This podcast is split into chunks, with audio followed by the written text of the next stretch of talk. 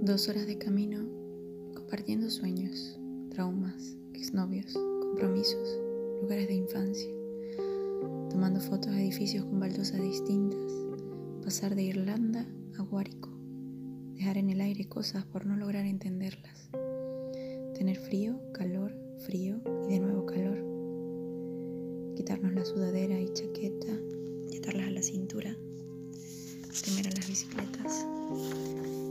cielo, hacia arriba, como tengo tanto tiempo haciéndolo. Así se dice en España, en Venezuela se dice distinto.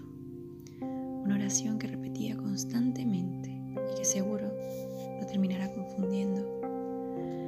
Conocer gente preciosa, notar que desde hace bastante solo conozco gente preciosa, esa que quieres abrazar todo el tiempo.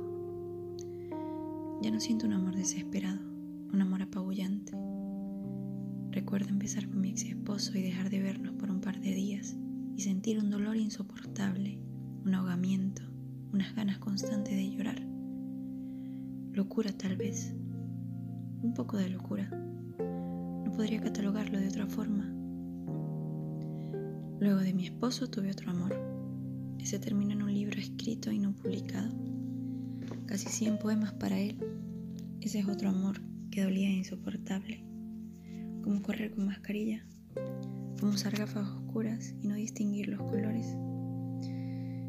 Quedarse sin luz en una habitación. De ese amor ya nada pasa, ya no hay emoción, ya nada burbujea, nada duele, nada se mueve. Hay planes, siempre a solas, por si no quiere hacerlos conmigo y dar mucho, sentir mucho, pero en la medida de lo correcto, suavecito, sin pasarse de la raya, como cuando estaba pequeña y no podía pintar sin salirme, y poco a poco con más destreza hay cada vez menos mancha de color por fuera de la línea. Aún siento amor, pero dentro de los límites, dentro del dibujo. Estoy aprendiendo.